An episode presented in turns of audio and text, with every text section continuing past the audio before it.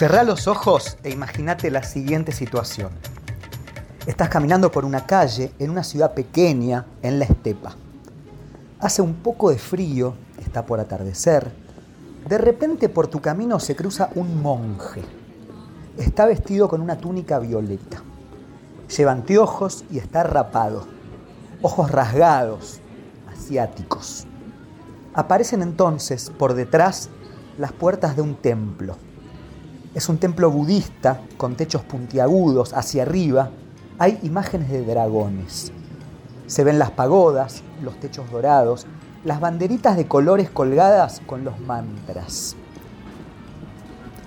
De fondo, de hecho, se escucha la repetición constante y cadente de los mismos versos.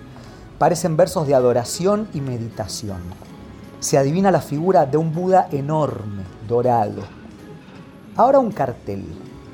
Es la foto del Dalai Lama, el líder budista del Tíbet, anunciando una visita al lugar. Ahora abrí los ojos y te hago una pregunta. ¿En qué país es esto? ¿China? ¿Japón?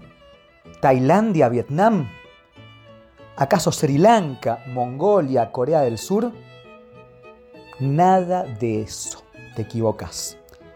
Seguimos viajando con Periodistán y Telesur, un nuevo capítulo de este gran recorrido por el mundo. Y hoy, abróchense los cinturones que nos vamos a Kalmukia, la única república budista en Europa.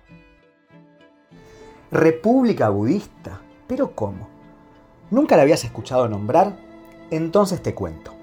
Resulta que Rusia es un país tan grande, un país que limita al mismo tiempo con Polonia y Corea del Norte, con Finlandia y Kazajistán, que adentro de su territorio existen 24 repúblicas.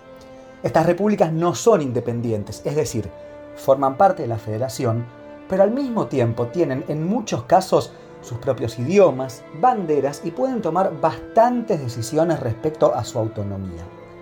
Lo interesante es que adentro de cada república viven muchísimos habitantes que no son rusos, pero están integrados a Rusia. Un ejemplo, en la República de Chechenia viven los chechenos, que son musulmanes y no se consideran rusos. Su nacionalidad es chechena, pero su ciudadanía es rusa. En Siberia viven los yakutios y sucede exactamente lo mismo. Bueno, debemos hablar entonces de los kalmucos, que viven en la República de Kalmukia, como les dije antes, el único lugar de Europa en donde la religión oficial es el budismo. Estuve en Elistá, la capital de Kalmukia, en 2019, y les aseguro que es un lugar increíble. Uno jamás podría pensar, al caminar por sus calles, que está en el mismo continente que Alemania, Francia, Italia. Queda cerca del Cáucaso, al norte de otra república rusa llamada Dagestán. Su bandera es amarilla, con un círculo celeste en el medio, y en ese círculo hay una flor de loto blanca. La flor de loto, de hecho, suele ser siempre el símbolo del budismo. Los kalmucos son un pueblo mongol que llegaron hace unos 400 años desde Asia Central hasta la desembocadura del río Volga.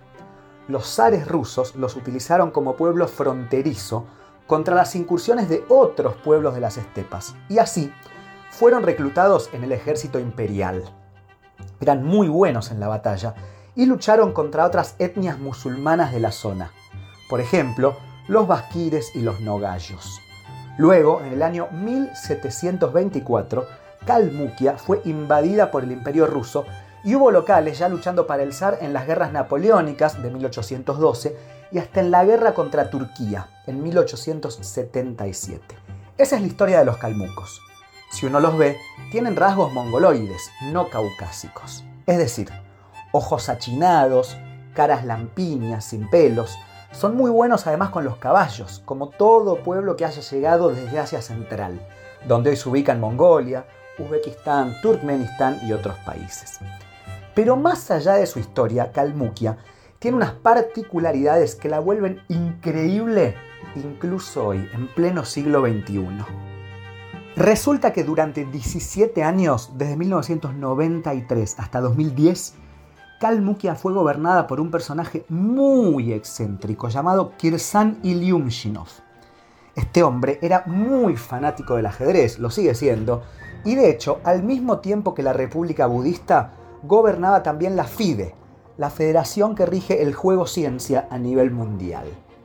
La cosa es que su fanatismo por los peones y las damas llegó tan lejos que construyó en Elistá, la capital calmuca, un complejo llamado la Ciudad del Ajedrez. En este lugar hay por todos lados esculturas y obras de arte dedicadas obviamente al ajedrez, estatuas, tableros humanos y muchas cosas más en medio de la ciudad.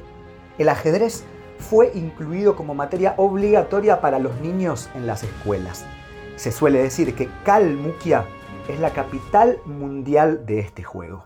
Lo otro, rarísimo, es la personalidad de Ilyumshinov. El hombre es tan extraño que una vez dijo con toda seriedad que lo secuestraron los ovnis. Y lo dijo de hecho cuando ya era el líder del país, en 1997. Según él, por la noche, unos seres extraterrestres lo sacaron de su apartamento y lo llevaron en su nave espacial y visitó así otro planeta. ¿Cuál es la prueba que tiene? Bueno, que tres miembros de su personal registraron su apartamento durante este tiempo, no pudieron encontrarlo y nadie pudo explicar cómo reapareció en su dormitorio una hora más tarde. Nada más que eso. Según él mismo dijo, los alienígenas fueron seres muy agradables, conversaron un rato sobre la vida, sobre el mundo y lo devolvieron.